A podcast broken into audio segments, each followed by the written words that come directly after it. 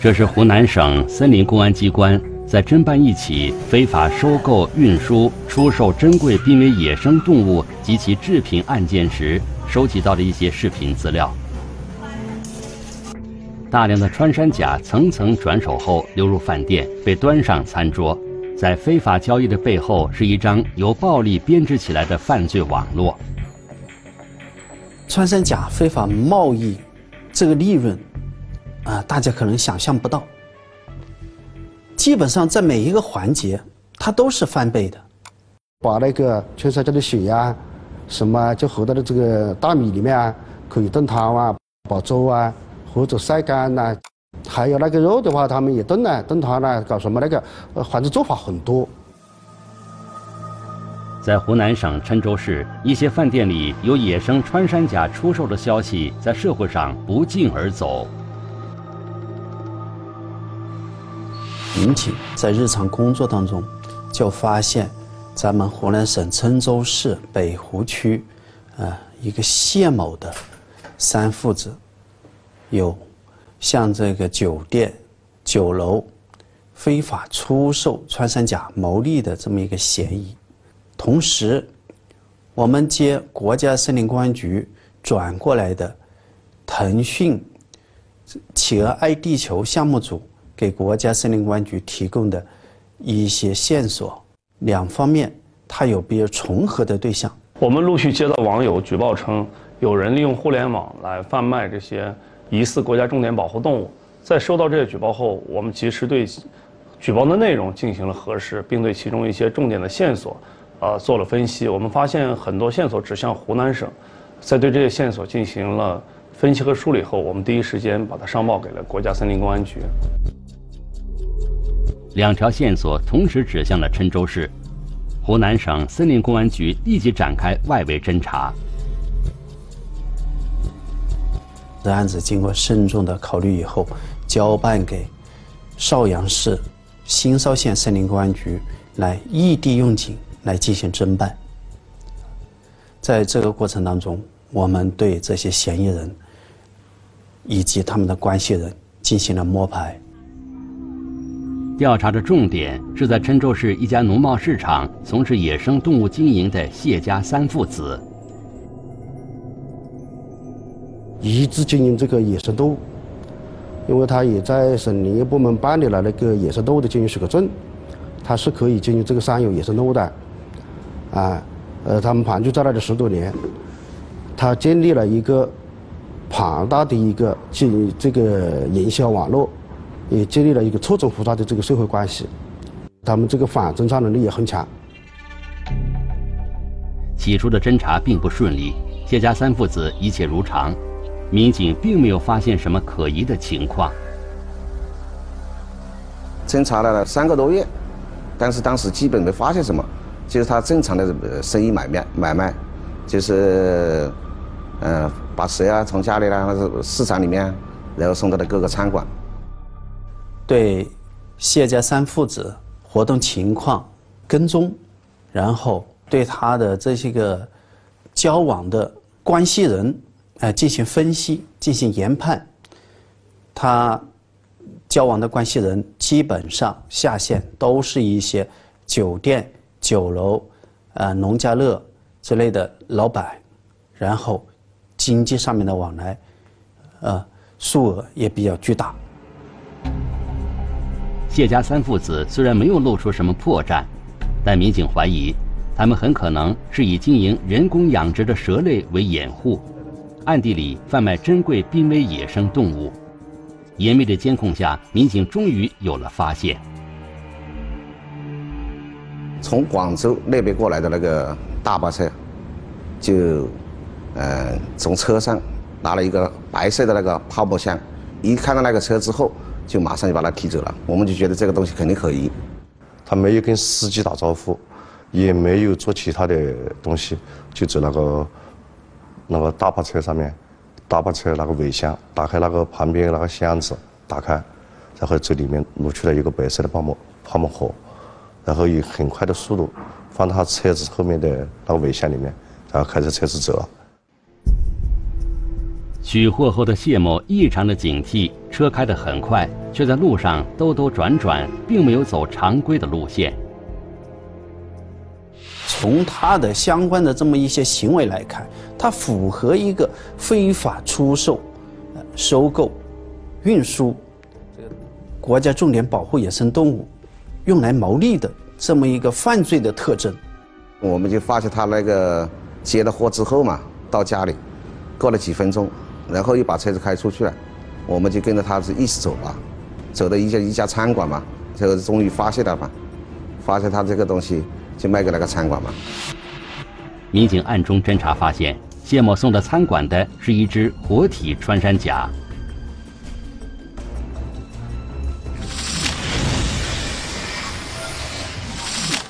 穿山甲可以说是一种我们既熟悉又陌生的动物。大家对它耳熟能详，但是亲眼见过穿山甲的人并不多。由于人工饲养难以成活，就连动物园里也很少有穿山甲。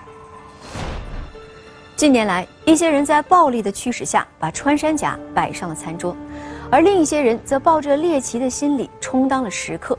很多人呢还对食用穿山甲可以滋补强身、治疗某些疑难杂症深信不疑。如此一来，非法交易穿山甲及其制品的案件频频出现。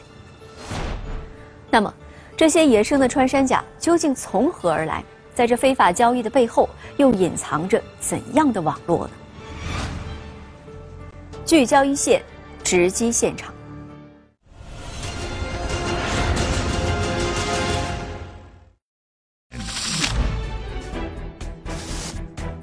暴力诱惑之下，他们铤而走险，层层加价之后，野生动物流入餐厅，野生动物走私的一个一级代理商。利欲熏心的背后，有着怎样的犯罪链条？当下联系和贩毒一样的，它的反侦查能力很强。拯救穿山甲一线正在播出。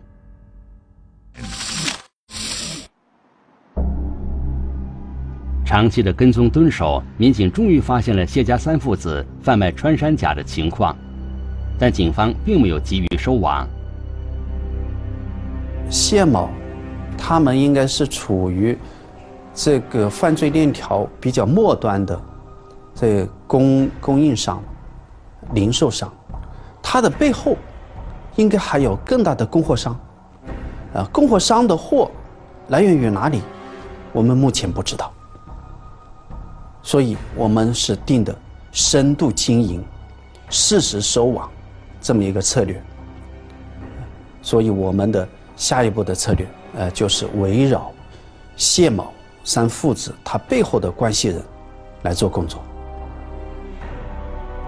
进一步侦查发现，谢家三父子与广州一名男子联系频繁，并且有大量资金往来。谢某三父子的这个穿山甲是来自于广州市这个王某，我们给盯上了。这个王某也是湖南人，年纪不大，二十多岁。通过对王某的进一步的工作，我们发现了王某其实是一个在广州，在广州从化从事。这个穿山甲非法贸易的这么一个核心人物。通过对谢家三父子的持续监控，民警完全掌握了他们贩卖野生穿山甲的规律。他不是经常，就不是天天做。他今天或者有人要的话，他就打电话，呃，呃，到到广州啊，就发货过来。假设我今天或者我明天要吃这个，我就今天跟你联系。然后他就再跟王某联系，再通过一天的时间再发货过来。警方意识到，王某的背后很可能是一个组织严密的贩卖珍贵濒危野生动物的犯罪网络。湖南省森林公安局立即从全省抽调精干警力组成专案组，在湖南和广东同时展开侦查工作。经过三周的蹲守。民警也掌握了嫌疑人王某的大量情况。他本来经济基础很差，但是他只是通过做这么一个交易，他所获得的利润比较丰厚。那么，也是从另外一个角度，也说明这些个嫌疑人在这一块的他的量走的批发的量是特别的大。他的仓库都藏于居民区和出租房内，我们知道他在哪一栋楼，但具体在哪栋楼的哪一间房，由于我们在当地人生地不熟。所以，之前迟迟没下手。我们在想，你我们从湖南到广东来办案，异地办案，我必须抓到人赃俱获，让他没得话说。秘密侦查发现，王某几乎每天都骑摩托车往返于高速公路收费站和几处出租房之间接货送货，把王所有的活动轨迹。在大数据里面进行分整体分析，分析出来之后的结论就发现，王成珍是一个在广州一级广州的一级票批发商。他非常狡猾的。后来我们查证的时候，他有三个住处，他一般自己住的那个地方一般不放这个这个东西，然后他另外两个住处专门放这个东西。那么，王某大量出售的野生穿山甲又是来自哪里呢？调查发现，与王某在高速公路接头的车辆全部来自广西。它的上线来自于广西的苏某，它的下线主要是利于广东的从化的太平，然后向我们湖南省的郴州、啊安徽省、还有福建省及其广东本省发货。此外，王某向广西的苏某频繁的转账汇款，也印证了苏某就是王某的供货商。进项主要是湖南，出项主要是广西，就是苏某。他们有多种卡，电话卡、银行卡。我们通过不同的比对、不同的呃方式查询，就查到了电话的持有人和银行的持有人。都，广西就是苏某。专案组随即派出侦查员赶赴广西，对苏某展开侦查。他的活动情况，他的居住地，啊，他的这些车辆情况，他的仓库，啊，他的这些个，呃，社会关系，都摸得很清楚。他呢，应该说是在国内算是一个比较大的。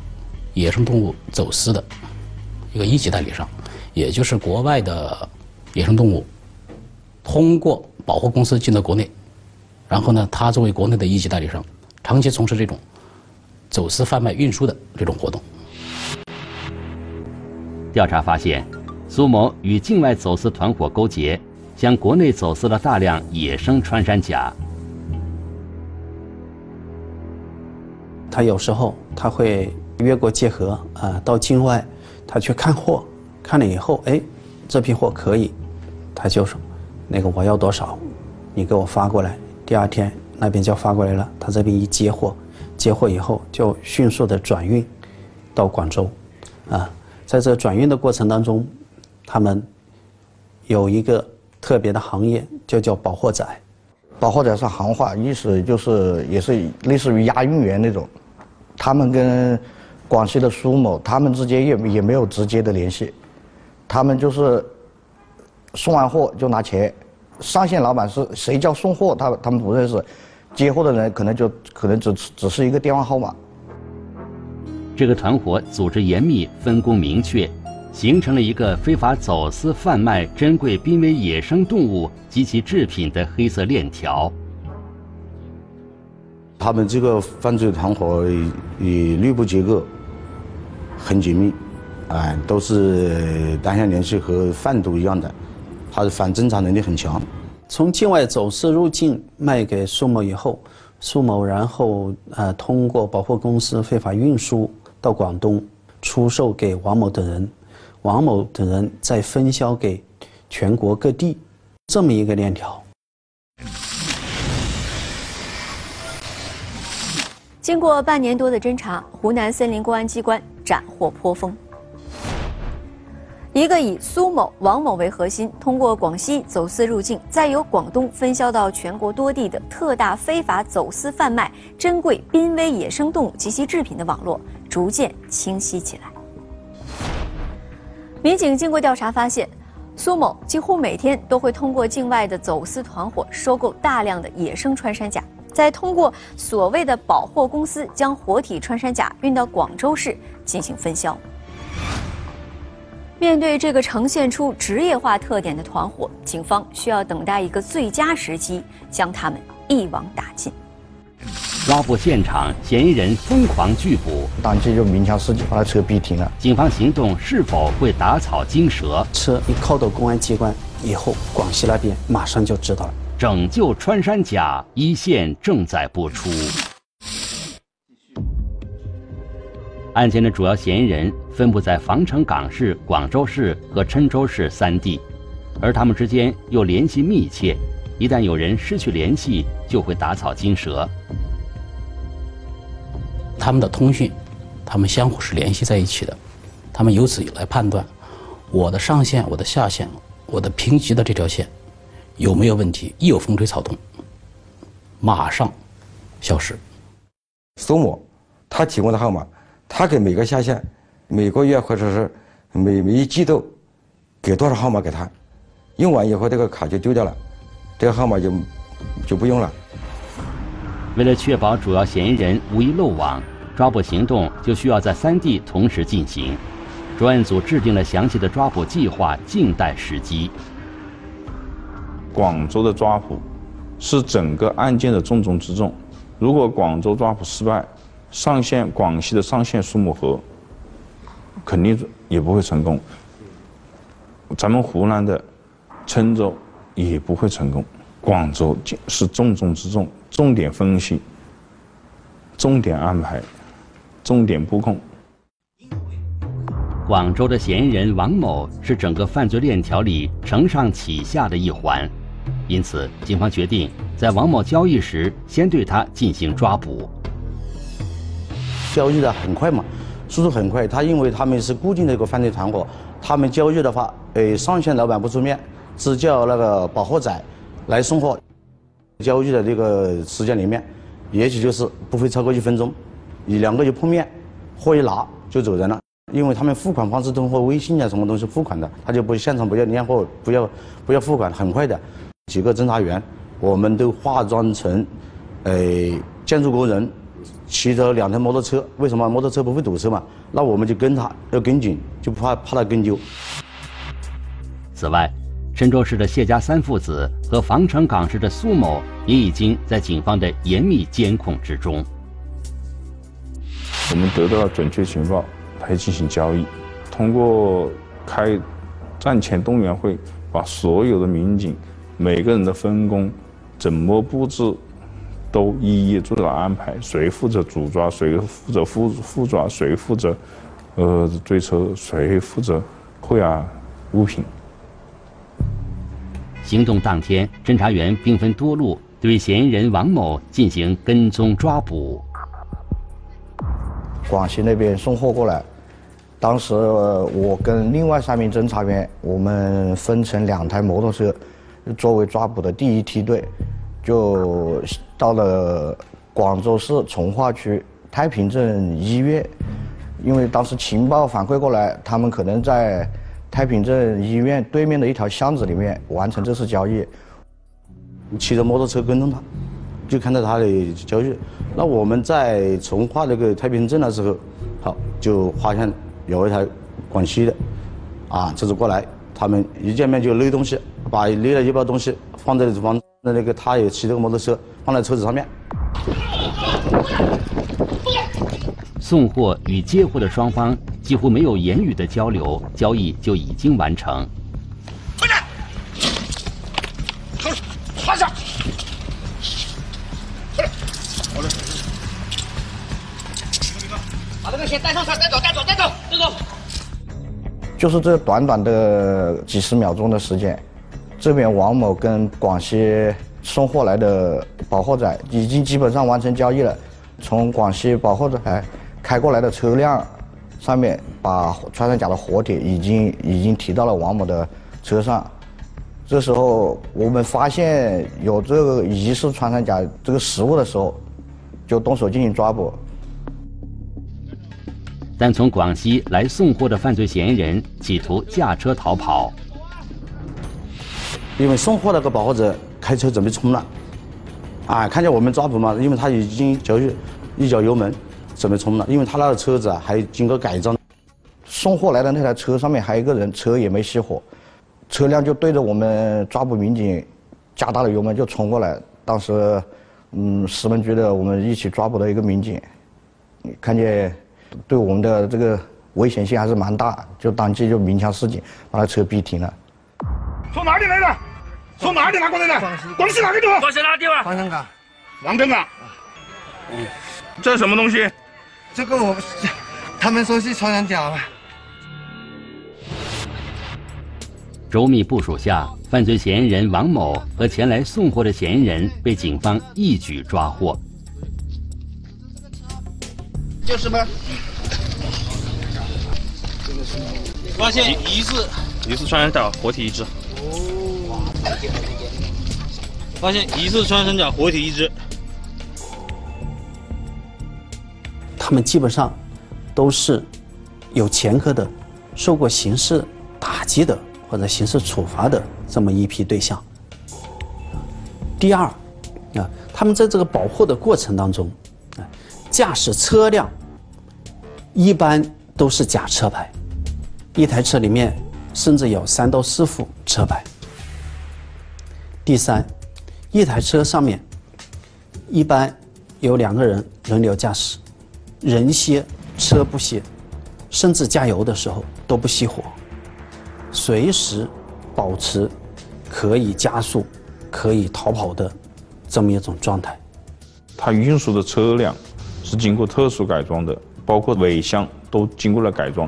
因为穿甲的那个爪子很锋利，他们在尾箱里面直接焊接了一个铁笼，专门放穿甲。多少只？二十七。二十七只，这是什么东西？穿山甲。穿山甲。现场查获九只活体穿山甲，用黄色蛇皮袋装着的。然后在他的。现在车里面发现了十八只。民警随即对犯罪嫌疑人王某存放穿山甲的仓库进行了搜查。抓他之前，我们只明确了一个仓库，还有一个仓库没有明确。正是在抓捕了王之后，我明确了他在另外一个地方有出租房。我们在那个出出租房里面抓到了帮他打工的。曹某在现场立即对曹某进行现场审讯，仓库在哪里？曹某才交代，仓库就在他出租房隔壁。出租屋分为两间，右边一间是存放穿山甲的，里面有个铁笼，外面是用那个小太阳取暖器照着的，因为马来穿山甲它是属于热带动物，在这边冬天的时候可能会比较冷，会影响它的健康状况。那里面是他。对穿山甲进行打粉增重的一个工作间，然后当时在里面进去之后，发现了五只活体穿山甲。民警在对王某的仓库进行搜查时，还发现了三只死体穿山甲以及给穿山甲增重的材料和工具。在出售之前，他会对其进行打粉增重、打米粉，为了增重获取更多利益。第二，打米粉不会立即死亡，买家会认为这是很一一只很健康的穿山甲，不是死体，它的价格会更高。用高压注射器，高压注射器前面有个皮管，然后灌入它的嘴部，插到胃里面，直接打进去，很残忍。民警对送货的嫌疑人驾驶的车辆进行搜查时，发现车辆装有定位系统。这意味着其他嫌疑人很可能已经知道送货的车出了问题。怕老板在车辆上面装的有定位装置，这里被抓了，他那边就有消息反馈，我们就围着车辆找了一圈，然后把 4S 店的专业的维修工人也找过来。车里面装有三角钉，啊，装有对讲机，装有多个电话，装有 GPS。我们把现场一打了以后，把车一靠到公安机关以后，广西那边马上就知道了，因为这个 GPS 显示这台车在我们的公安机关。据前来送货的犯罪嫌疑人交代，这一次他们一共运送了三十多只活体穿山甲。在与嫌疑人王某接头前，就已经完成了一次交易。后备箱里其他的穿山甲还在等待收货。送货人和收货人在接头时，双方主要依靠手机号码的尾数和蛇皮袋子上绳子的颜色来识别身份。警方现场抓获的王某共接到了九只活体穿山甲，蛇皮袋子上绳子的颜色是黄色。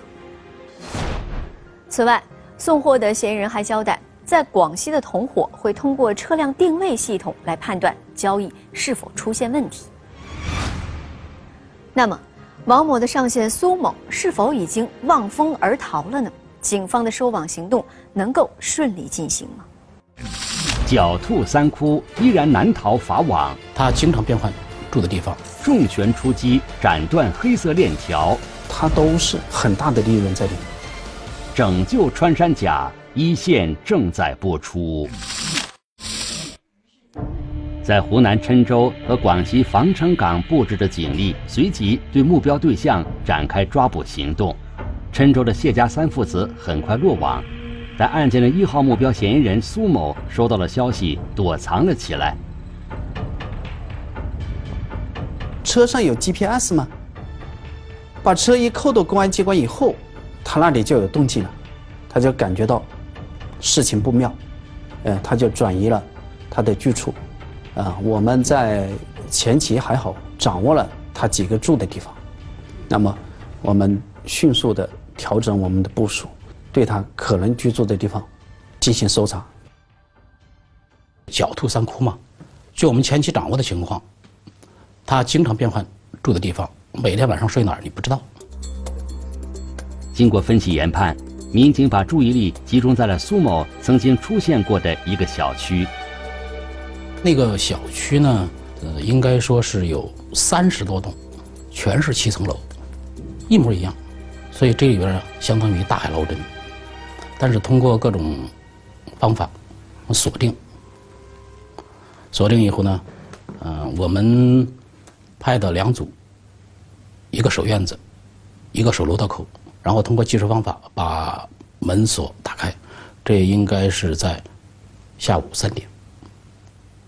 因为当时我们摸到了一个情况，他有可能在这午休，直接把他摁在了床上，他还没反应过来。我们就在家里面进行搜查，当时在他冰柜里面就搜出了三只冻体的穿山甲，还有鳞片，啊，当时我们给他指认，啊，他当时不不承认的。他说：“我不认识这东西啊，我不知道这是什么。”被抓获的苏某仍然心存侥幸，但警方早已掌握了大量证据。到案以后非常配合的介绍，尤其是像他们身上可以说是涉嫌几种罪名。一般来说，这种主犯都有非法运输、贩卖。杀害，一般来说都是受过打击的，反侦查的经验和这种顽抗到底的心理是比较顽固的。警方调查发现，苏某从境外走私团伙收购野生穿山甲后，要经过七次左右的交易才会到达消费终端。从境外走私入境到苏某那里，应该是七百块钱一公斤。到了广州，从苏某他就卖给广州的王某，王某的收购价基本上就到了一千五到一千六百块钱一公斤。王某卖给谢某，就到了二千六到三千块钱一公斤。然后到餐桌上面，就到了四千五到五千块钱一公斤。一个五公斤的穿山甲，啊，他出手之前，他可以给他增重到六点五公斤左右，所以每一个环节里面，它都是很大的利润在里面。在对苏某和王某的下线进行梳理时，民警发现，一些具备驯养野生动物资质的养殖场也通过这一黑色链条非法收购野生穿山甲。你好像有几只？两个。这两只穿山甲的来源？呃，一七年从周记那边买回来的，活下存活下来的。两只都是从周记那里购买过来的？对。对，这是十二号卷，啊，十二号是不是？老师们，对对，啊，十二号卷有一只穿山甲，对，确认，确认。这是穿山甲的来源？呃，一八年三月份从周记那边买回来，那六个里面取一个下来的。啊，这是什么东西？穿山甲冻铁。冻铁。有多少只？七。五十七只。目前，涉案的一百五十一名犯罪嫌疑人已经被湖南省森林公安机关刑事拘留。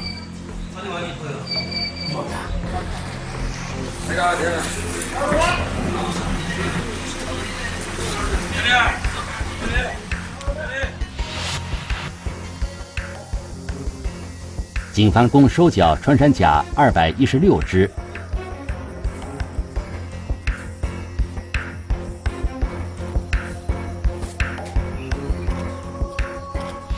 到目前来说，啊，还存活有十五只，现在寄养在这个湖南省野生动植物救护中心。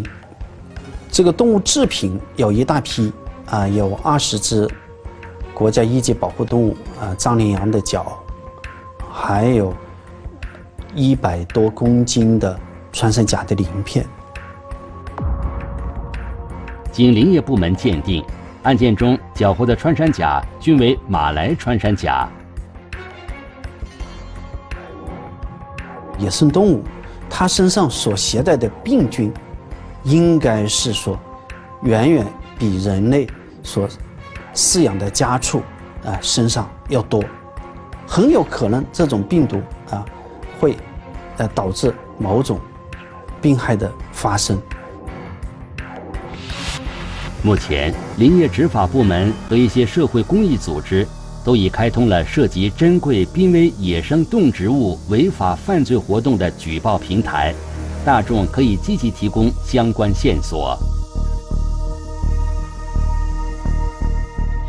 大家可以通过“企鹅爱地球”的微信公众号进入到举报平台，根据举报平台的提示来提交相应的举报信息。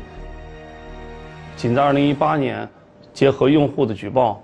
我们配合公安机关破获了多起这样的案件，涉案金额超过了三千万元人民币。